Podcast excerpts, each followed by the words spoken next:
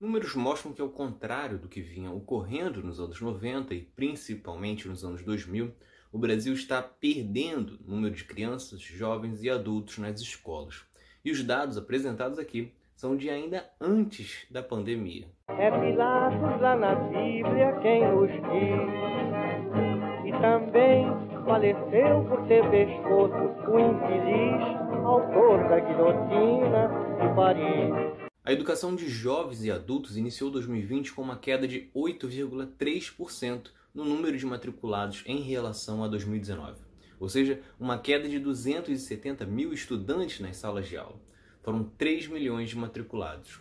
E é importante destacar que esses dados são do começo de 2020, portanto, antes ainda da pandemia, que só teve impacto mesmo no Brasil a partir de março.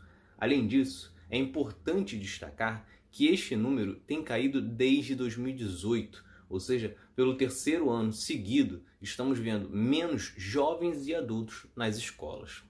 Só que isso não tem sido um problema apenas desta faixa de idade.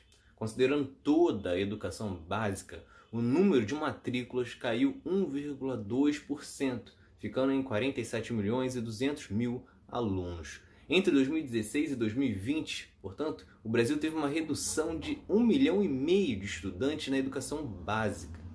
Curiosamente, este número tem caído desde 2016 e naquele ano ocorreu um fato político que tem se mostrado determinante para os rumos do país. Esses dados significativos indicam o que já, outros já mostram.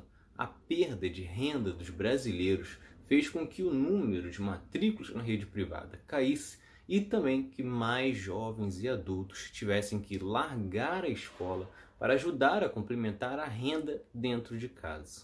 E como disse mais uma vez, todos esses dados são referentes ao começo de 2020. Portanto, nem dá para jogar a desculpa na pandemia. Além disso, é bem provável que em janeiro de 2022, quando forem apresentados os dados deste ano, a realidade já vai ser consideravelmente pior.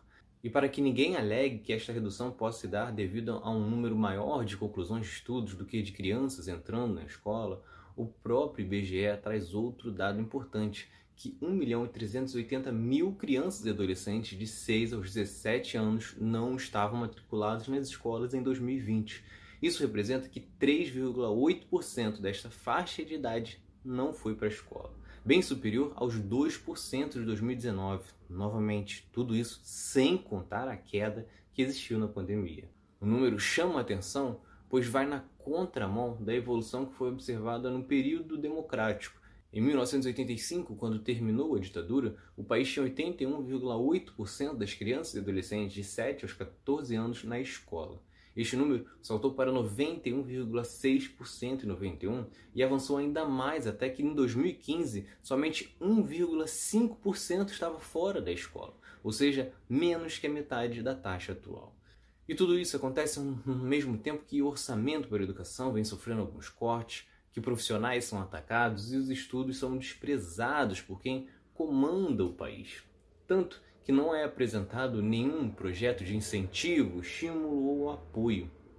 O cenário é bem diferente alguns anos atrás, quando o investimento na educação foi crescendo e saltando de 4% do PIB, que era em 2004, até quase 6% em 2014. Só que para esta situação não trata-se apenas de enviar mais recursos para o setor, mas também garantir a estabilidade financeira das famílias e ter projetos que indiquem que é possível que até a população mais pobre consiga ir mais longe nos estudos, algo que não tem sido apresentado até o momento. Se vocês gostaram, curtam, se inscrevam para não perder nenhum episódio do outro lado da história.